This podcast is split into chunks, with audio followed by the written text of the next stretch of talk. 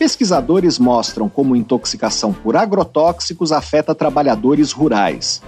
Modelos avaliam o impacto ambiental causado por estradas abertas em áreas de mineração.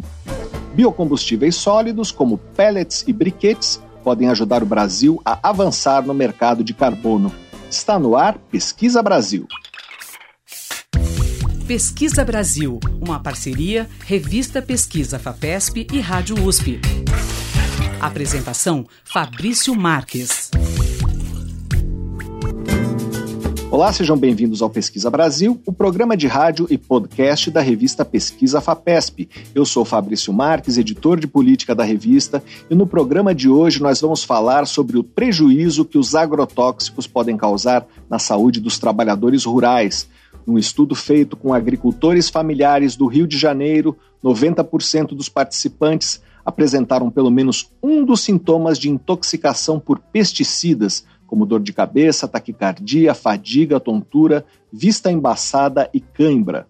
O doutor em saúde pública Rafael Burali, consultor do Ministério da Saúde, vai mostrar os resultados desse estudo e o impacto dos agrotóxicos na saúde dos agricultores. Outro tema do programa são os prejuízos ambientais causados pela abertura de estradas para atividades de mineração na Amazônia. Um trabalho feito por pesquisadores das universidades de São Paulo e de Queensland, na Austrália, mostrou que as estradas produzem uma devastação bem maior do que a gerada pelas próprias minas. Nossa entrevistada é a engenheira ambiental Juliana Siqueira Gai, que fez esse estudo como parte de sua pesquisa de doutorado na Escola Politécnica da USP. Também vamos discutir como o Brasil pode avançar na produção de pellets e briquetes, que são biocombustíveis sólidos feitos a partir da compactação de diferentes tipos de biomassa. A busca por fontes renováveis de energia está impulsionando o mercado mundial de pellets e briquetes. Quem vai falar sobre esse assunto é o engenheiro industrial Diogo Aparecido Lopes Silva. Ele é professor da Universidade Federal de São Carlos, no campus de Sorocaba. Você pode acompanhar o conteúdo de Pesquisa FAPESP nos nossos perfis nas redes sociais. Nós somos arroba Pesquisa FAPESP no Facebook e no Twitter e no Instagram, arroba Pesquisa underline FAPESP. Para ficar por dentro de tudo que publicamos, você também pode se cadastrar na nossa newsletter usando o botão newsletter no site da revista Pesquisa FAPESP, que é o revistapesquisa.fapesp.br ou então se inscrever no nosso canal no serviço de mensagens instantâneas Telegram. Procure por Pesquisa FAPESP ou arroba pesquisa FAPESP. E para ouvir o Pesquisa Brasil quando quiser, é só acessar revistapesquisa.fapesp.br ou então os principais agregadores de podcasts. Pesquisa Brasil, uma parceria da revista Pesquisa FAPESP e Rádio USP. Apresentação: Fabrício Marques. Um estudo realizado na USP alertou para a influência de fatores sociodemográficos e ambientais na recuperação de quem teve Covid-19.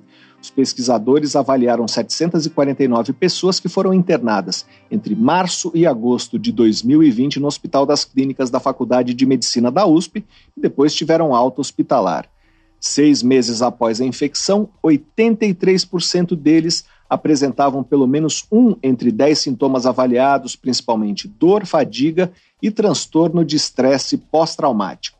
Os autores do estudo marcaram os locais de residência dos pacientes em um mapa da Grande São Paulo e examinaram a densidade demográfica e a distribuição de áreas verdes. Eles puderam observar que os participantes do estudo mais expostos à poluição do ar apresentavam os maiores índices de falta de ar persistente, fadiga e limitações na vida diária. Inversamente, a possibilidade de usufruir espaços arborizados mostrou-se um fator de proteção à saúde. Outros estudos já haviam indicado o peso da desigualdade social nos efeitos da Covid-19, eh, com maior mortalidade entre moradores de regiões mais pobres e populosas. Mas a influência do ambiente sobre a recuperação das pessoas com Covid longa ainda não tinha sido caracterizada. Pesquisa Brasil. Entrevista.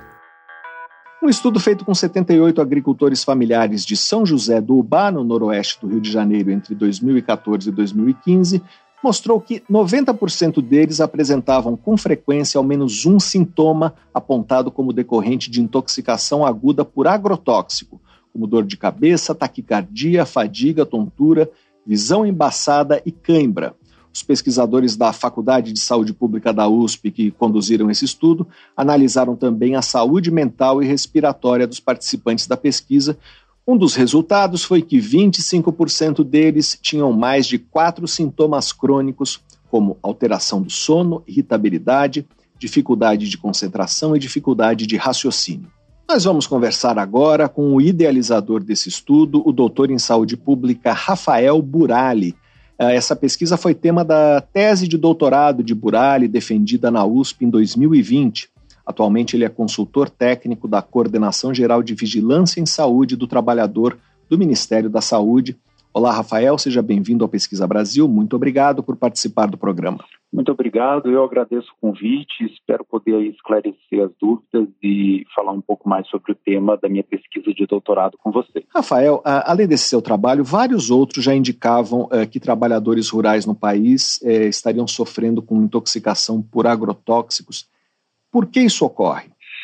Bom, é, primeiramente, é, ocorre devido à exposição a produtos de elevada toxicidade. Né? O Brasil ele é um dos maiores consumidores de agrotóxicos do mundo e, consequentemente, a exposição desses trabalhadores, a maioria deles com é, baixa instrução, com pouco apoio técnico, pouca orientação de como utilizar essas substâncias e até da toxicidade e, e problemas que essas substâncias podem causar à sua saúde, eles se expõem é, e apresentam esses efeitos de intoxicação aguda, intoxicação crônica e outros efeitos crônicos à sua saúde. Né? Então, não são só as intoxicações agudas que são problemáticas, apesar de serem as mais frequentes. E o que é preciso fazer para garantir a segurança de quem aplica pesticidas nas lavouras do país? Bom, primeiro, é, eu acho que a gente precisa fazer uma reflexão sobre os produtos que estão sendo utilizados e como eles estão sendo utilizados é, isso é uma questão mais política do que individual do próprio trabalhador. É, então, a gente tem é, cada vez mais agrotóxicos de alta toxicidade sendo aprovados pelo governo federal, sendo liberados para utilização. É, esses agricultores, na maioria das vezes, eles é, têm pouca instrução, pouco treinamento para usar esses produtos. Né? Eles usam é, como eles acreditam que funciona, como o vizinho diz que, que funcionou para ele. É, e por aí vai. Então, é, realmente, o que a gente precisa fazer é uma reflexão sobre os modos de utilização e quais produtos estão sendo utilizados e como que esses trabalhadores estão se expondo e, e utilizando essas substâncias. Nós estamos conversando com Rafael Burali, que é consultor técnico do Ministério da Saúde. Rafael, é, isso implicaria em usar outros tipos de produtos, em retirar produtos que estão sendo utilizados? O que precisaria mudar em termos concretos? A questão do, dos produtos que estão sendo utilizados é muito interessante, porque nós no Brasil utilizamos diversos produtos que já são proibidos em outros países do mundo pela reconhecida toxicidade. Então, os pa países, por exemplo, da União Europeia, Estados Unidos, Japão, Canadá, países pouco mais é, desenvolvidos, né, de maior renda, eles já baniram alguns produtos por considerarem esses produtos muito tóxicos. E esses produtos são livremente comercializados no Brasil. Então, né, é, é óbvio, se um produto é reconhecidamente tóxico para um país, é, por que, que ele pode ser utilizado em outro? Então, esse é um ponto. O segundo ponto é a capacitação desses trabalhadores. Né? É, na nossa pesquisa, a gente identificou que cerca de 20% apenas dos homens tinham alguma, em alguma vez na vida, é, alguma vez, tido treinamento para usar esses produtos, para manipular agrotóxicos com segurança. Enquanto que as mulheres que nós avaliamos, nenhuma delas tinha tido nunca nenhum treinamento a respeito é, da utilização desses produtos. É claro que a nossa pesquisa foi realizada com agricultores familiares, então é, essa realidade pode ser um pouco distinta quando você vai para é, é, monocultura ou agricultura extensiva, né, são menos trabalhadores envolvidos, é, mas na agricultura familiar essa realidade é muito comum. Né? Os trabalhadores, então, os agricultores não estão de maneira geral, preparados para manipular e para é, trabalharem com esses produtos com segurança. Então, esse é outro ponto. É, e aí, só para né, acrescentar, a gente tem algumas é, estratégias que são utilizadas no Brasil que são é, completamente prejudiciais do ponto de vista da saúde pública. Por exemplo, é, é, pulverização aérea de agrotóxicos. Né? A gente sabe que na pulverização manual, com a bomba costal, cerca de 70% do produto aplicado. Ele não atinge né, a planta alvo, não atinge a peste, a praga, mas ele cai vai para o meio ambiente, vai para o agricultor, vai para o seu familiar, vai para as áreas rurais, vai para o alimento e, e consequentemente, é, expõe a esses, a esses, produtos que são perigosos não só os trabalhadores, mas toda a população. Queria falar sobre os resultados do seu estudo. Quais são os principais sintomas relatados pelos agricultores? Quais são as diferenças é, da intoxicação aguda e crônica por agrotóxicos? Bom, é, os sintomas mais frequentemente relatados são os sintomas que a própria literatura já traz como sintomas de exposição aos agrotóxicos, né, o que a gente conhece por intoxicação exógena ou intoxicação é, aguda por agrotóxicos, que é, é enjoo, náuseas, né, vômito, fraqueza, é, espasmos musculares, tremores, é, sintomas gastrointestinais, é, falta de ar, tosse excessiva, é, irritação das vias aéreas, aperto no peito, é, sintomas de insuficiência respiratória, é, exacerbação, aparecimento de asma, arritmia cardíaca. Então, esses sintomas, eles são agudos, que são sintomas que a gente associa a, uma exposição, né, a algum contaminante, por exemplo, nesse caso os agrotóxicos, é, de curto prazo. Então, você está mexendo ali com um produto, é, se expôs a um produto e tem algum desses sintomas de intoxicação. É, esses sintomas, então, quando eles acontecem logo depois da exposição, eles são facilmente associados à exposição. Né? O cara mexeu naquilo ali, teve algum sintoma, é, então esses sintomas eles é, realmente são facilmente associados logo depois de uma exposição. É, depois disso, você tem alguns sintomas de intoxicação crônicas, inclusive é, algumas síndromes né, neurológicas, normalmente, que acontecem por uma exposição de longa duração, de longo prazo, repetidas vezes. Então, o indivíduo ele vai, ele se intoxica um pouco um dia, se intoxica um pouco no dia seguinte, se intoxica um pouco na semana seguinte. Ele vai tendo uma intoxicação é, crônica por agrotóxicos. Ele vai estando é, num estágio de, de, de, intoxicação quase que constante. E os, os, sintomas, eles são, na maioria das vezes, como eu disse, neurológicos. Tá? A gente tem algumas síndromes né, de neuropatias é, induzidas por agrotóxicos e é, por aí vai. Mas eu queria também chamar atenção para os efeitos crônicos. Não são sintomas de intoxicação crônica, mas são efeitos crônicos. E esses também já foram é, associados é, à exposição aos agrotóxicos em diversas pesquisas científicas. É, bom, alguns desses efeitos crônicos que eu vou citar para vocês, alterações do sistema cognitivo, alterações do sistema neurológico, sistema respiratório, asma, bronquite, é, sistema cardiovascular, é, alterações do sistema imunológico, é, doenças renais, é, alterações endócrinas, alterações é, reprodutivas, né? E, e, muitos tipos de câncer, como por exemplo câncer de pulmão, câncer gástrico, linfoma, é, e por aí vai. E além deles, os transtornos mentais, principalmente os transtornos mentais comuns, né? É, é depressão, ansiedade e outros transtornos mentais e cognitivos que também já foram associados à exposição aos, aos agrotóxicos. Essa, esses efeitos, então, crônicos de eh, longa duração. Nós estamos conversando com Rafael Burali, que é consultor técnico do Ministério da Saúde. Rafael, no seu estudo, teve algum agrotóxico mais relacionado a casos de intoxicação? É, há agrotóxicos identificados como mais perigosos? Bom, tem sim. Então, no nosso estudo, é, a gente não observou o efeito exclusivo e específico de um só produto, até pela forma que esses produtos são utilizados no Brasil. É, por exemplo, é, no nosso estudo, os nossos agricultores é, comentaram que usavam né, é, frequentemente é, quase 50 produtos, 49 produtos de diversas classes é, diferentes de agrotóxicos. Cada classe de, de agrotóxico ela oferece um, um, efeito, né, e uma ela tem uma maneira distinta de agir no, no organismo humano.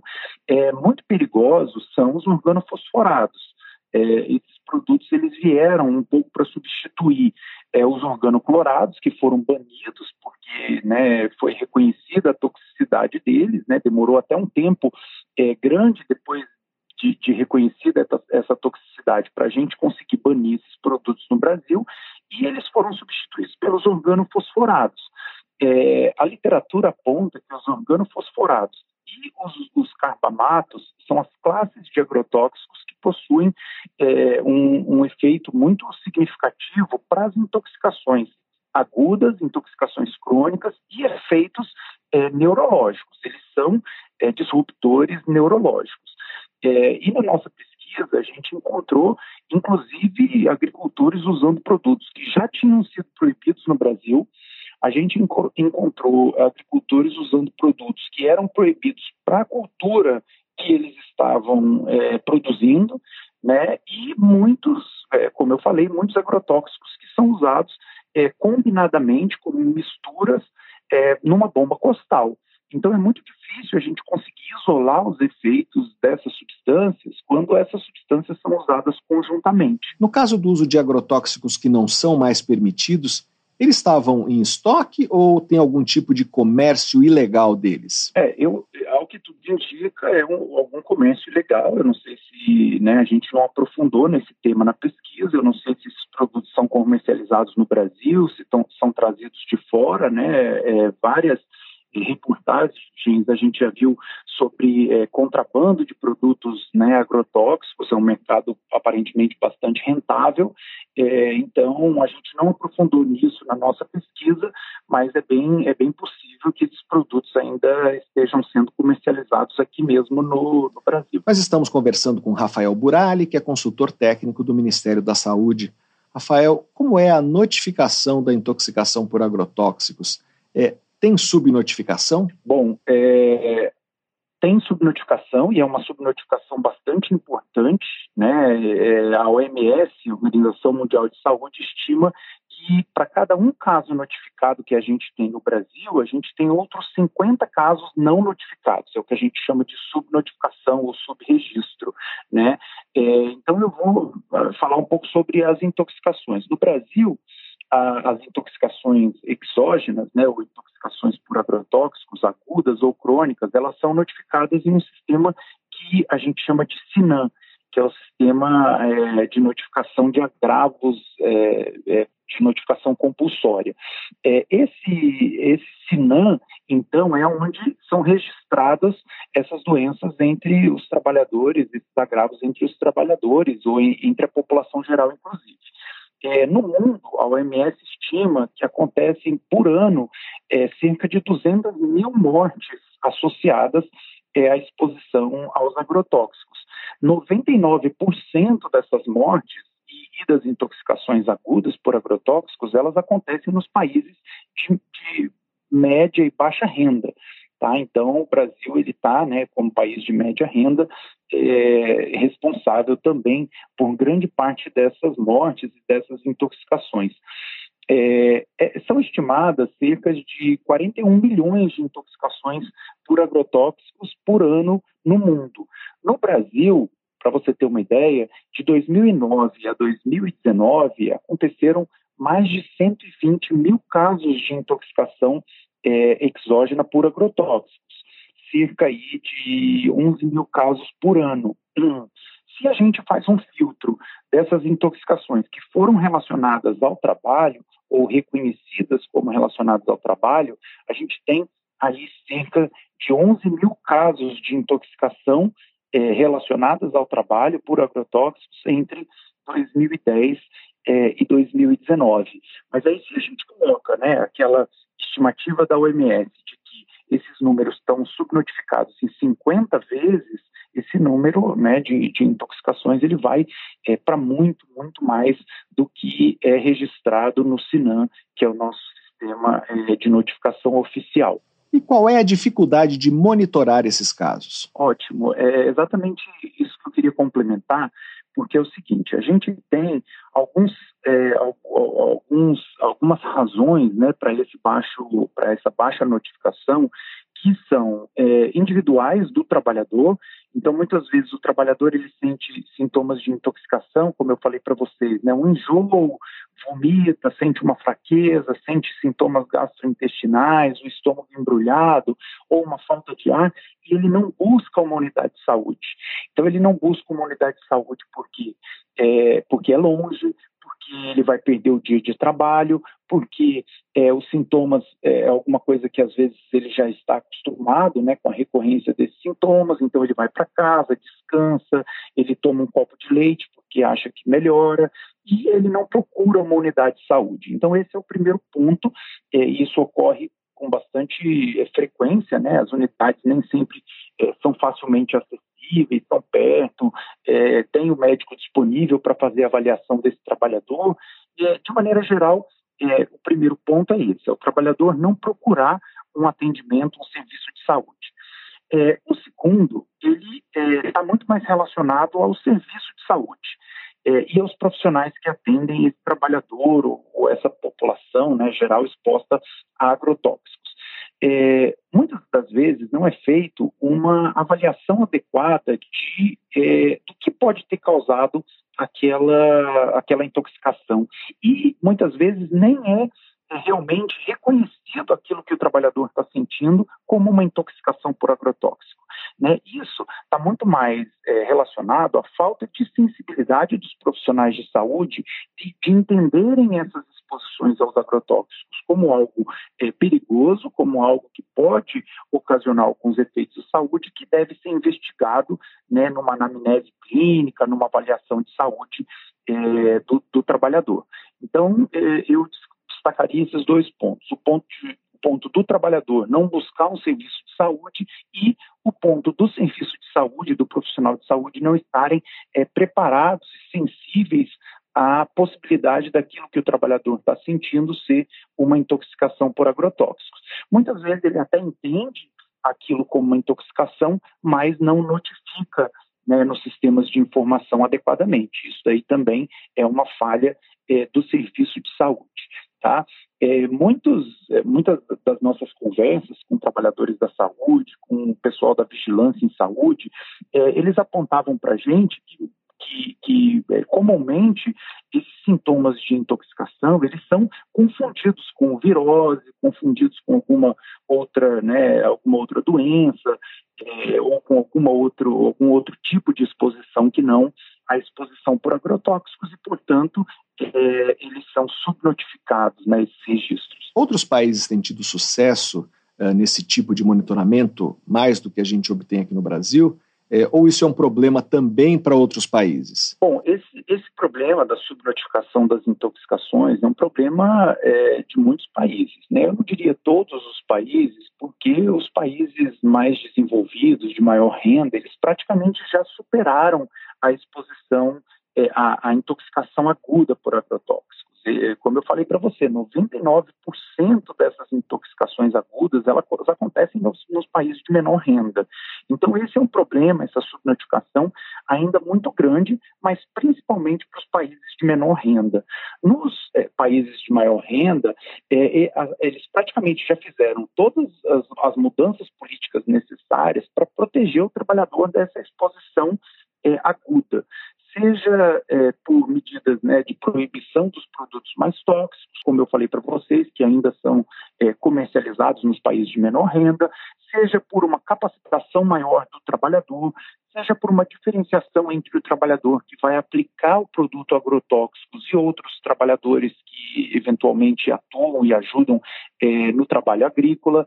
Então, por exemplo, nos Estados Unidos, para você é, aplicar produtos agrotóxicos, você precisa ter um treinamento específico, uma carteira, né, uma licença específica de aplicador de produto agrotóxico. E o que acontece no Brasil, né, como em muito, muitos outros países é, de menor renda, é, o trabalhador vai ali sem capacitação nenhuma específica para aplicar o agrotóxico, para manipular esses produtos, joga tudo numa bomba costal, mistura um monte de produto que o vizinho falou é, que, que tinha funcionado para ele em algum momento, chama a mulher ali e os filhos e vai né, aplicar o produto é, é químico. Então, é, realmente é uma preocupação muito grande, principalmente dos países de, de menor renda. Nós conversamos com Rafael Burali, consultor técnico da Coordenação Geral de Vigilância em Saúde do Trabalhador do Ministério da Saúde, para saber mais sobre os efeitos dos agrotóxicos na saúde dos trabalhadores rurais. Leia a reportagem de Yuri Vasconcelos e Francis Jones na edição de outubro da revista Pesquisa FAPESP, ou então acesse revistapesquisa.fapesp.br. Rafael, muito obrigado pela sua entrevista. Eu que agradeço, desejo sucesso a vocês e continuamos aí na luta por um trabalho mais digno, né, e uma saúde dos nossos trabalhadores e da população no que diz respeito à exposição aos agrotóxicos. Pesquisa Brasil, o programa de rádio da revista Pesquisa FAPESP. O Paquistão sofreu esse ano a inundação mais intensa da sua história. Ela cobriu um terço do país, matou cerca de 1.500 pessoas e deixou 33 milhões sem casa. A catástrofe começou com ondas de calor severas. Em abril e maio, as temperaturas chegaram a 51 graus na cidade de Jacobabad. O calor intenso facilitou o derretimento das geleiras nas montanhas ao norte do país, aumentando a quantidade de água dos rios que cortam as cidades.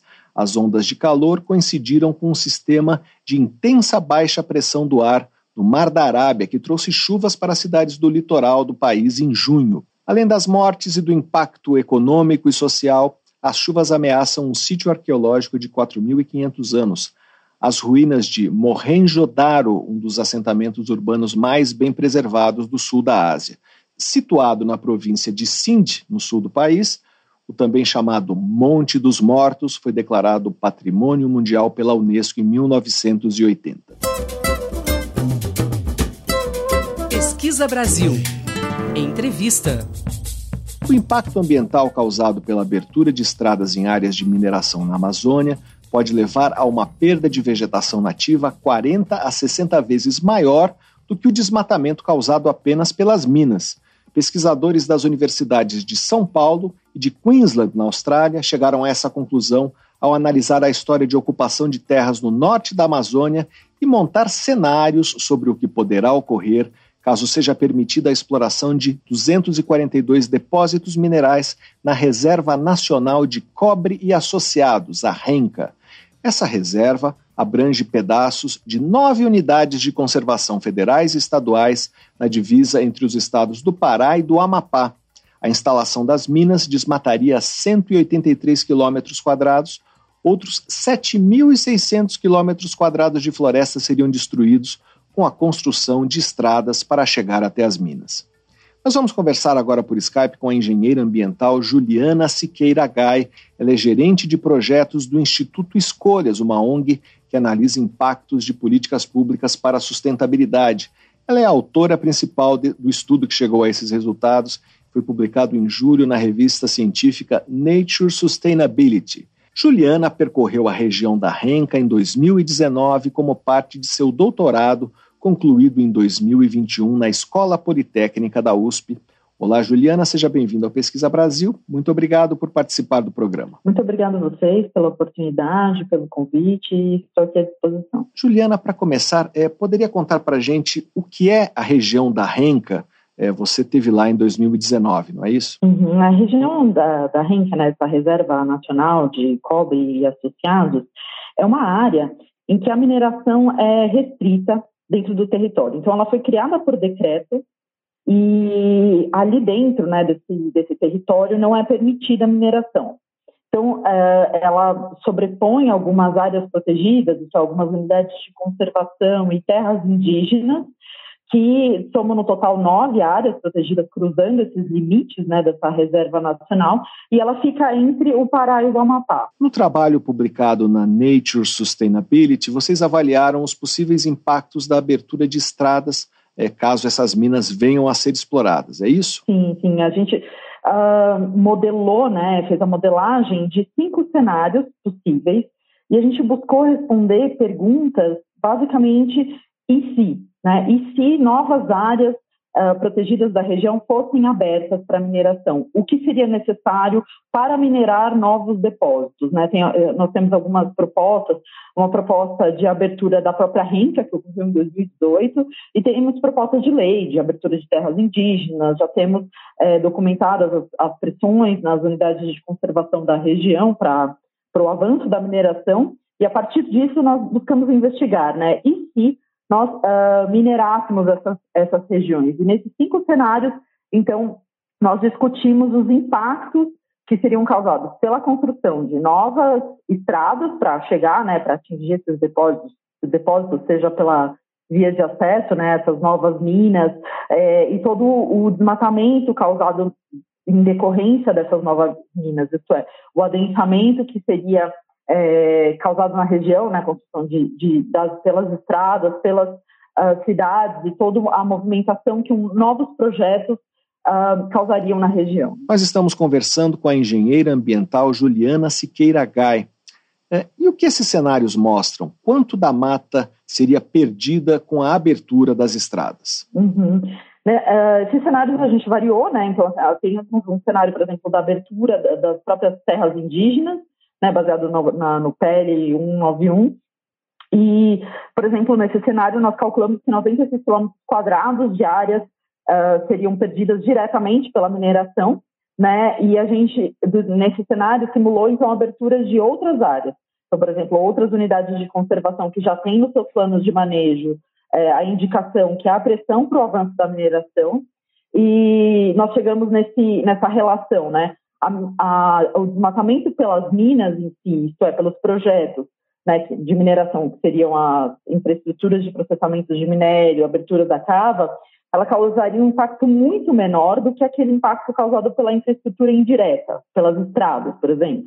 É, então, esse, a gente chegou à conclusão que as estradas e todo esse adensamento regional causaria de 40 a 60 vezes mais desmatamento do que as próprias minas em si o que mostra a importância dessas outras infraestruturas associadas, é, isto é, esses impactos causados por elas, que nós denominamos então de impactos indiretos, né?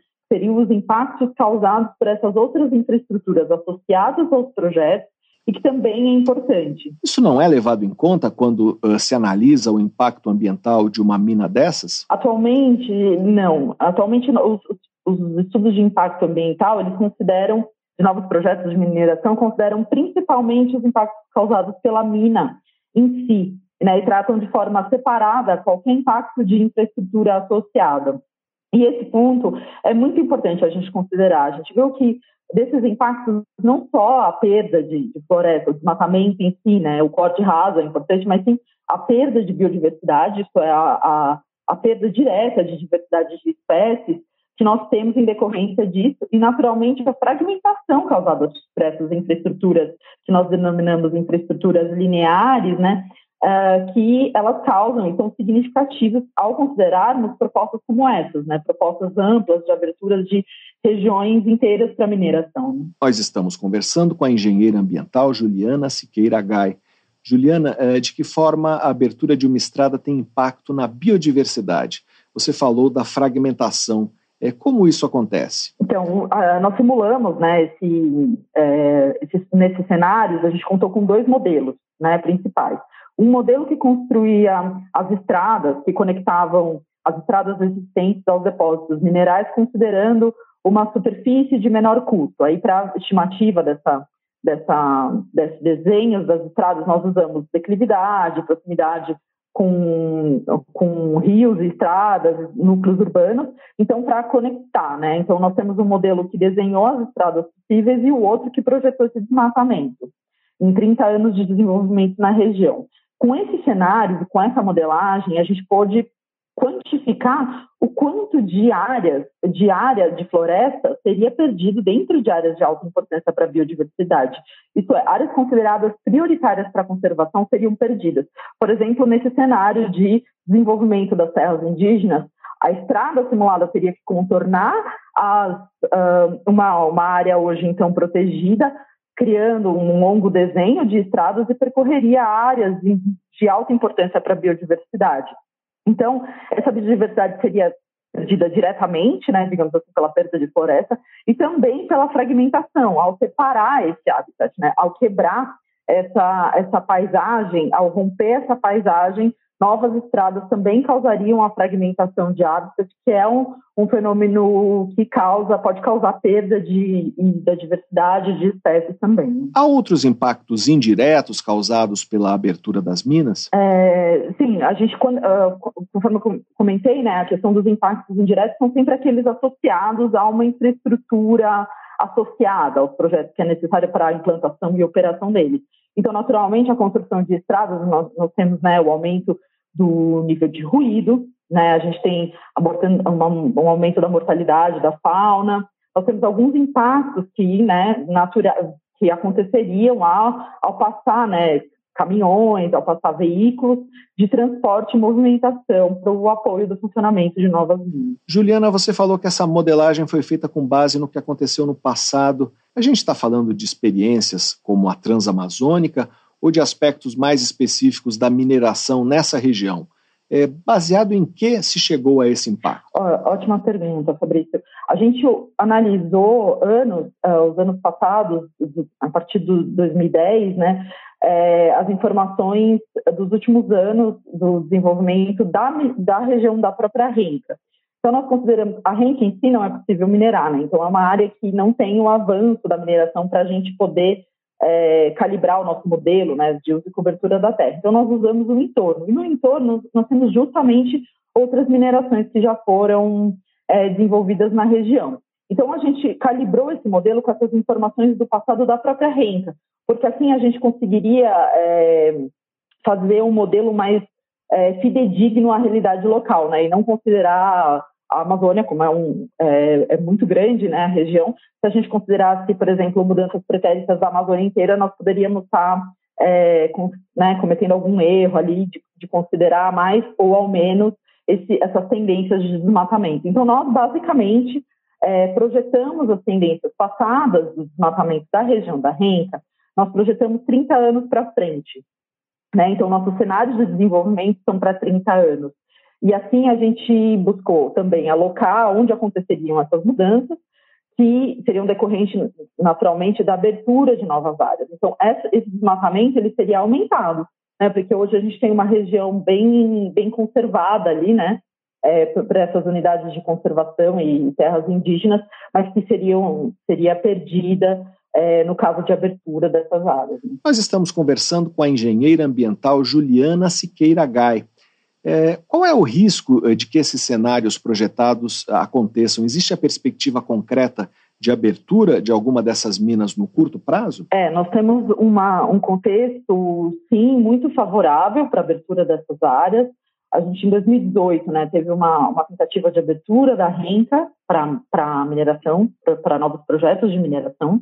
E nós temos é, um, um, já um projeto de lei né, para abertura das terras indígenas para mineração e, naturalmente, um enfraquecimento dos requerimentos né, ambientais de novos projetos. Então, a gente tem uma lei do licenciamento ambiental que hoje busca facilitar a avaliação sistemática do impacto dos projetos, que facilitaria né, a entrada de novos projetos ali, porque é, eles teriam sua avaliação ambiental simplificada.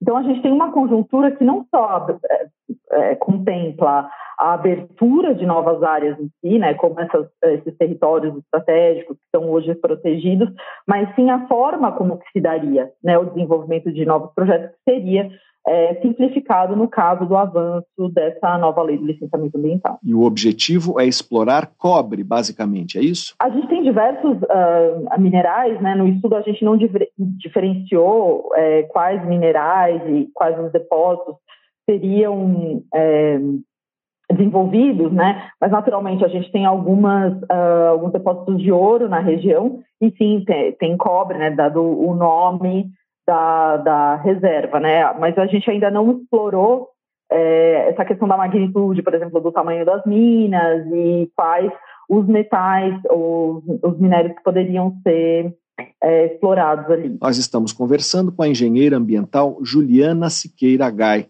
Juliana, é, existem alternativas é, para causar menos impacto caso as minas é, venham a ser exploradas? Tem algum meio termo ou a questão é evitar a abertura das minas para prevenir o impacto ambiental? É, eu acho que um, um, certamente um dos nossos, os nossos resultados mostram que nenhum dos cenários seria bom, né? Um bom cenário para a conservação da biodiversidade na região. E com isso a gente busca também enfatizar a necessidade da proteção da paisagem para se evitar né, e minimizar mais impactos na floresta. A partir do momento que nós protegemos os territórios e mantemos eles livres de mineração, a gente pode, enfim, conservar os valores de biodiversidade que tem ali, né? E nesse estudo a gente mostra essa importância desse planejamento estratégico de conservação, né? A necessidade dessas novas políticas de que propõem a abertura de territórios considerarem também a conservação, né? Não apenas a abertura total, é, e o avanço indiscriminado de uma atividade, mas sim algo pensado regionalmente né, e sistematicamente nesses impactos de, de curto, médio e longo prazo. É, queria perguntar como está sendo a repercussão dos resultados desse estudo. É, eles estão sendo considerados de alguma forma na formulação de políticas públicas? É, como essa informação está chegando na sociedade? É, nós temos trabalhado na disseminação desses resultados né, amplamente Uh, nós temos é, atendido né, jornalistas, ao público geral, que busca entender a importância de, desses resultados, da conservação. E nós tentamos, sim, né, dialogar, então estamos abertos ao diálogo de quem é, quiser, se algum gestor gostaria de reproduzir esse estudo, é, investigar mais, né, e tentar, nós buscamos tentar, né, desenvolver um estudo que seria reprodutível, né, então, um passo a passo para desenvolver isso em outras áreas, nós acreditamos que é super possível. Né? Então, nós estamos abertos, sim, a, a um diálogo para levar justamente esses resultados para frente, né? E informar melhor as novas políticas públicas de, de mineração no Brasil. Nós conversamos com a engenheira ambiental Juliana Siqueira Gai, gerente de projetos do Instituto Escolhas, para saber mais sobre os impactos que as vias abertas para mineração na Amazônia podem causar na floresta, leia a reportagem de Sara Schmidt no site revistapesquisa.fapesp.br. Juliana, muito obrigado pela sua entrevista. Muito obrigada. Você ouve Pesquisa Brasil. apresentação: Fabrício Marques. O plágio é um dos principais problemas de má conduta nas instituições de ensino superior do Marrocos, segundo um estudo que analisou a percepção da comunidade acadêmica marroquina sobre essa prática. Foram entrevistados 1.220 estudantes de graduação e pós-graduação, doutores, pesquisadores em estágio de pós-doutorado e professores de todas as universidades públicas e privadas do país. 49% dos participantes reconheceram ter copiado trechos de outros trabalhos em algum momento de sua carreira. No questionário aplicado, poucos entrevistados conseguiram identificar como condenáveis todas as alternativas de uma lista com quatro definições padrão de plágio. O estudo foi publicado em agosto na revista Accountability in Research.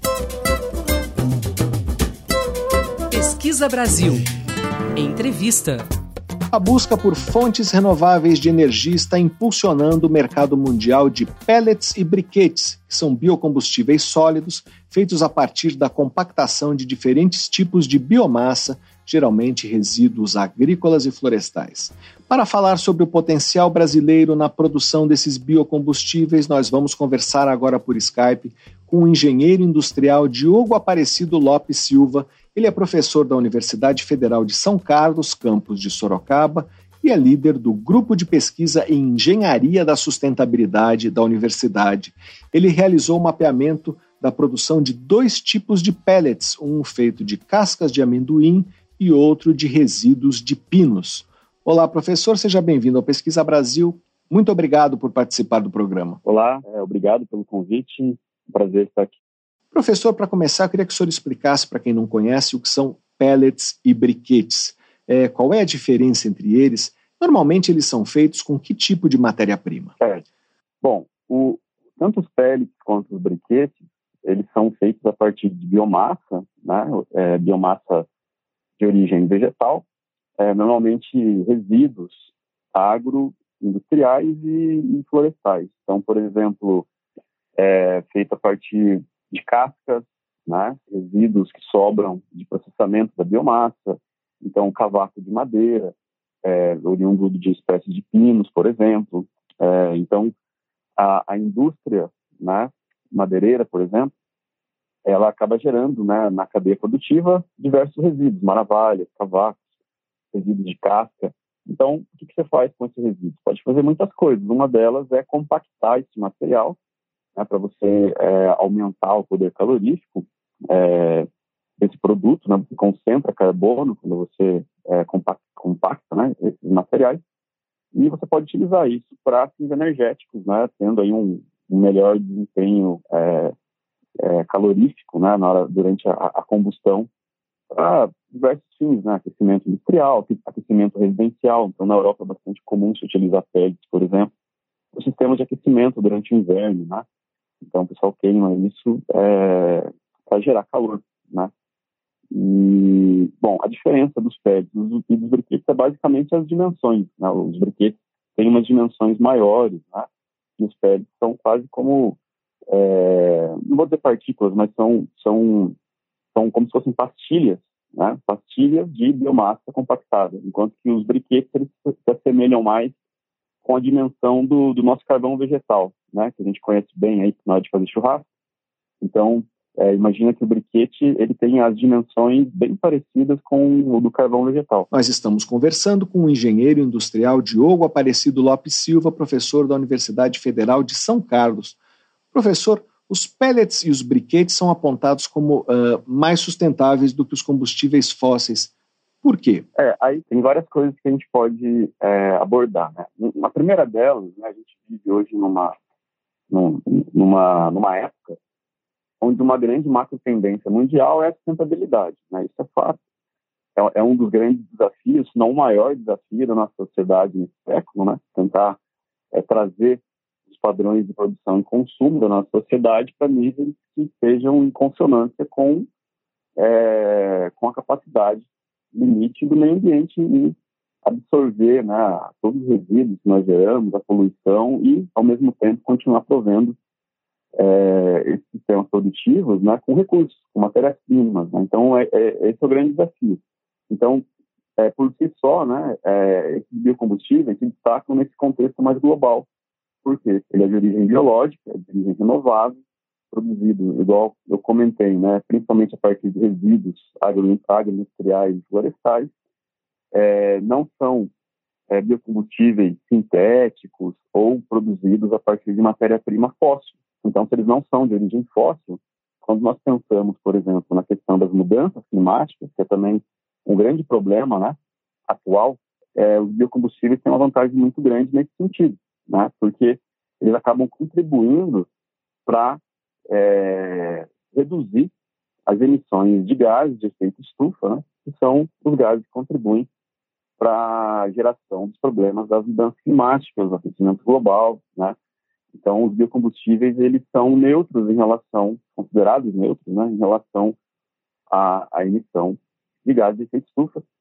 uma vez que, é, para produzir esses biocombustíveis, como pellets e briquetes, é, a gente utiliza biomassa. E essa biomassa, ela se desenvolve, né, lá ainda quando planta, né, realizando fotossíntese e sequestrando CO2 no meio ambiente. Então, na verdade, é, a biomassa, ela sequestra CO2 fixa esse CO2 né, na forma de carbono para produzir a biomassa, e depois a gente utiliza essa biomassa para produzir os biocombustíveis. Então, ela armazena durante certo tempo né, esse carbono, e depois que a gente queima, ele volta para o meio ambiente. Só que você perceba que é, vai ser emitido aquilo que foi consumido né, para produzir a própria biomassa. Então, eu destacaria essas duas, é, esses dois grandes benefícios né, globais aí, é, que os biocombustíveis têm, entre eles os biocombustíveis sólidos, como pellets e briquetes, são categorias de biocombustíveis mais novas, né, mais recentes, e por isso também tem um potencial muito grande de desenvolvimento na matriz energética, por exemplo, do Brasil. Isso que eu ia lhe perguntar, o Brasil ainda produz pouco em relação a outros países. Como o Brasil se situa nesse mercado mundial? Por que é, os pellets e os briquetes são menos utilizados aqui do que em outros países? É, então, aí tem é, tem algumas coisas que a gente pode observar. Uma delas é assim, o, um dos principais usos né, do, do, dos pellets e brinquedos é para aquecimento. Então, se você pegar países como Canadá, ou mesmo os países mais do norte europeu, né? Você tem um, um inverno mais rigoroso. Né? Aqui no Brasil a gente não tem isso. Né? Então, no caso do, dos pellets e briquetes, a gente vai utilizar ele pra, em, em que contexto, né?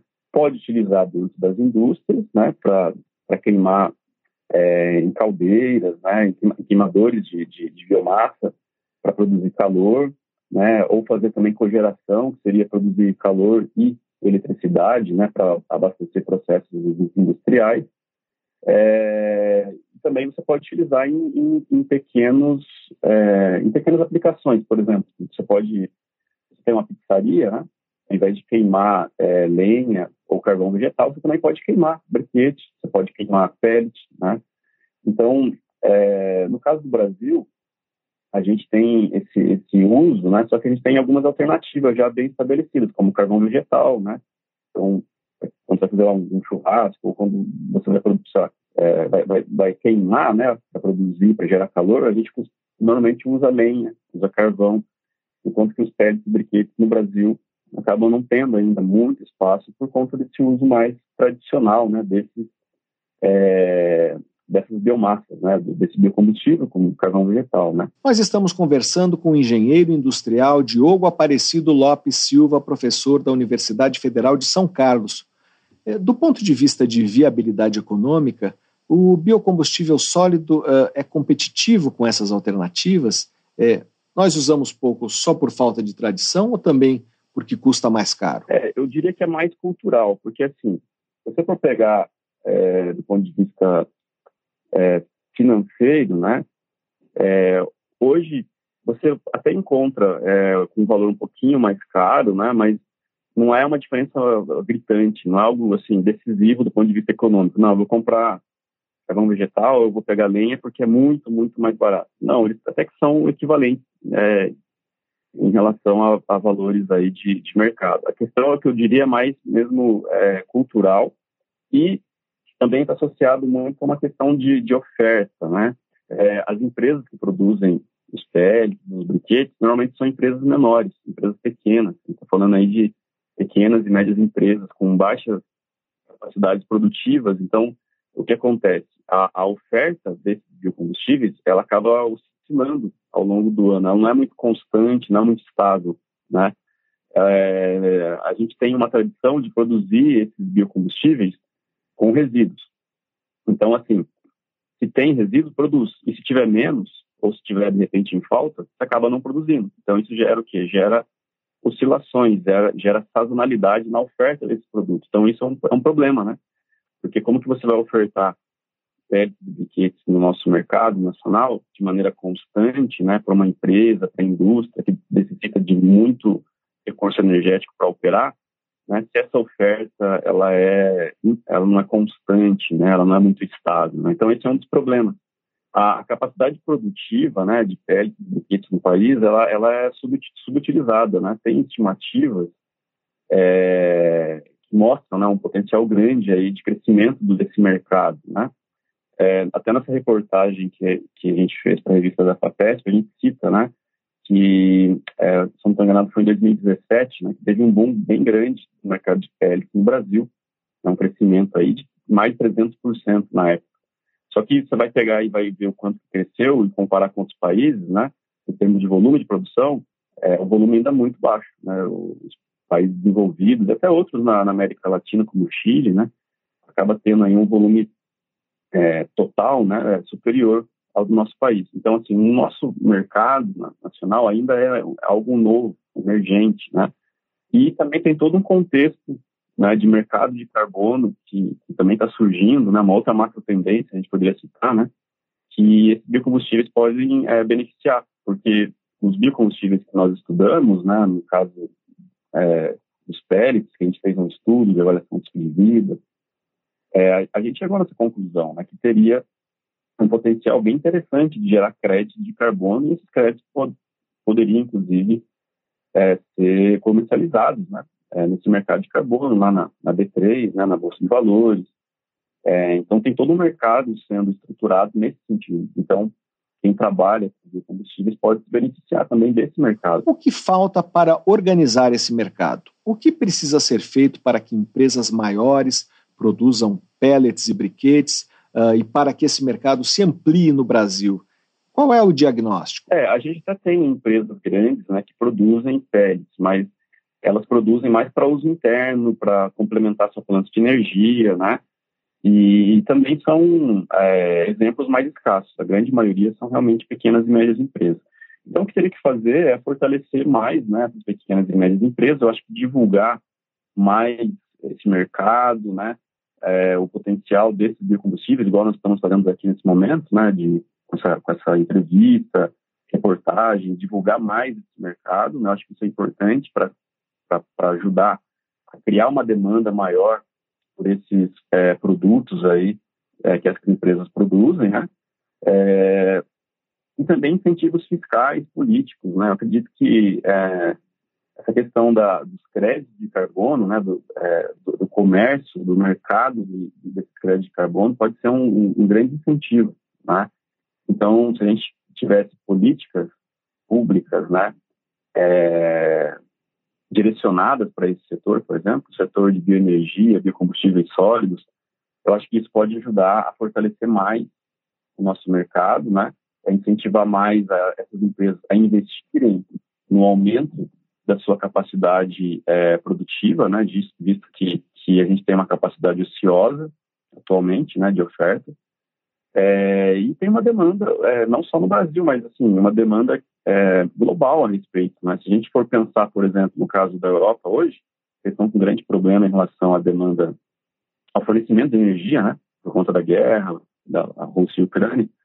É, imagina, né? Então, esses países que estão sofrendo com abastecimento de energia, né? falta de, de, de energia, é, eles vão buscar por outras fontes né? de energia. Então, se a gente tivesse um mercado super estruturado, fortalecido, a gente poderia estar exportando muito desses produtos, né, pellets, briquetes para fora, para abastecer esses países, né. Nós estamos conversando com o engenheiro industrial Diogo Aparecido Lopes Silva, professor da Universidade Federal de São Carlos. Professor, o senhor falou do inventário de ciclo de vida. É, o que são esses inventários? Eles servem exatamente para quê? É, o que vocês fizeram exatamente? O inventário de ciclo de vida de produto, né, ele é um resultado intermediário de um estudo maior, mais amplo, nós chamamos de avaliação do ciclo de vida de produtos.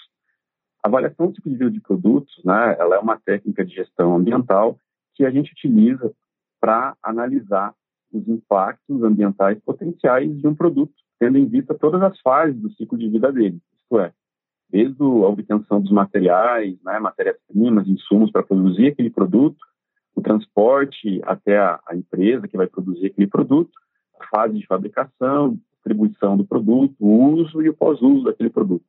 Então, ela é uma, uma técnica que nos ajuda a analisar os impactos ambientais em todas essas fases aí do ciclo de vida, né?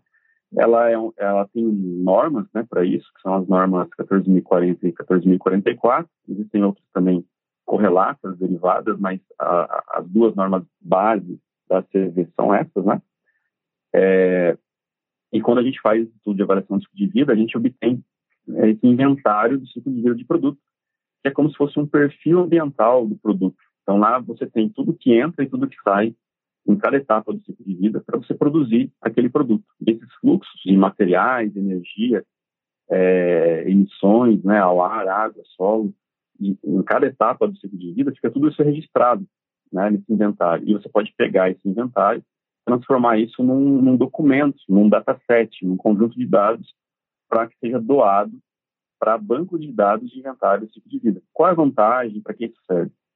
É, quando você tem esse inventário de ciclo de vida e você transforma isso num dataset para ser é, incluído no banco de dados, você está disponibilizando informações né, para que outras partes interessadas possam utilizar esse conjunto de dados em seus estudos de ACV. Então, por exemplo, é, quando nós fizemos né, os dois inventários de ciclo de vida dos pele, né, de pinos e, e, de casca de, de aveia, é, então se alguma empresa quer analisar, por exemplo, ó, se eu começar a colocar pellets na minha planta industrial, o que acontece com o impacto, com o impacto ambiental? Então ela pode ir nessa base de dados, baixa esse conjunto de informações dos pellets, faz uma ACV, incluindo esses pellets na matriz energética e consegue analisar o quanto de impacto aumentaria ou reduziria do seu da sua planta de energia, por exemplo. Então, esse, esse, esse conjunto de dados são muito importantes porque ele possibilita, ele facilita o intercâmbio de informações para quem está modelando, trabalhando com a CV, com avaliação de ciclo de vida.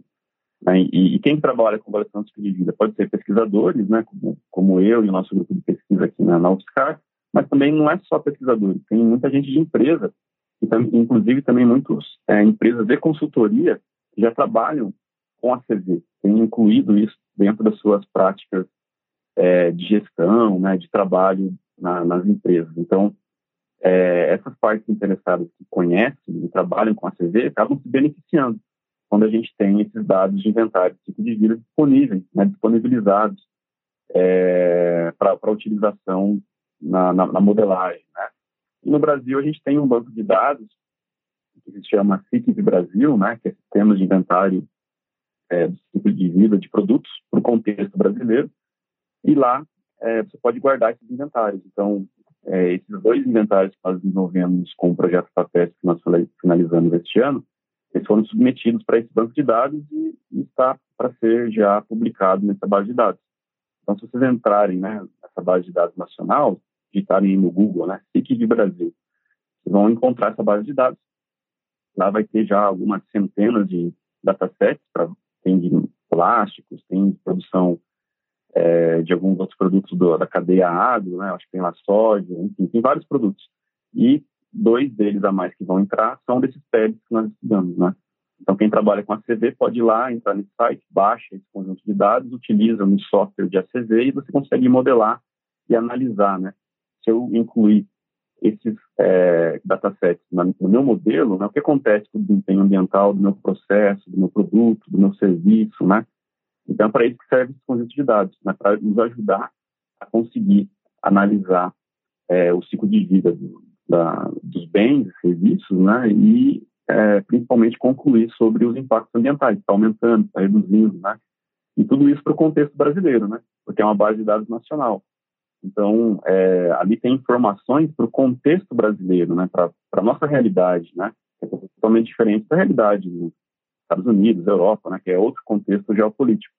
Então, essas bases de dados nacionais são importantes para isso também, né, para que a gente tenha estudos de ACV que reproduzam mais é, fielmente a realidade do nosso país. Né? Então, é, é, bastante importante esses bancos de dados de ACV existirem e existirem para o contexto né, do nosso país. Né? Então, esse foi um, um resultado um, um, é, também interessante desse projeto, né? a gente disponibilizar esses dados para o Banco de Dados Nacional. Nós conversamos com o engenheiro industrial Diogo Aparecido Lopes Silva, professor da Universidade Federal de São Carlos, campus de Sorocaba, e líder do grupo de pesquisa em engenharia da sustentabilidade da universidade. Para saber mais sobre o potencial dos pellets e briquetes, leia a reportagem de Suzel Tunes na edição de outubro da revista Pesquisa FAPESP, ou então acesse revistapesquisa.fapesp.br Professor, muito obrigado pela sua entrevista. Eu que agradeço, fico à disposição. Obrigado. E aqui termina o Pesquisa Brasil de hoje. Para ficar por dentro de tudo o que publicamos, você pode se cadastrar na nossa newsletter usando o botão newsletter no site da revista Pesquisa FAPESP, que é o revistapesquisa.fapesp.br, ou então pode se inscrever no nosso canal no serviço de mensagens instantâneas Telegram procure por Pesquisa FAPESP ou arroba pesquisa FAPESP. Você receberá avisos sobre a publicação de reportagens, podcasts e vídeos. Por falar em vídeos, eu convido você, ouvinte, a ver a nossa última produção, um vídeo sobre o crescimento do consumo de cigarros eletrônicos, principalmente entre jovens, e os prejuízos que isso pode causar à saúde você pode assistir no site da revista, que é o revistapesquisa.fapesp.br, no nosso canal no YouTube ou nas nossas páginas no Facebook e no Instagram. Pesquisa Brasil tem produção, roteiro e edição de Sara Caravieri. Eu sou Fabrício Marques, editor de política da revista Pesquisa FAPESP, e desejo a todos uma boa tarde. Você ouviu Pesquisa Brasil uma parceria da revista Pesquisa FAPESP e Rádio USP.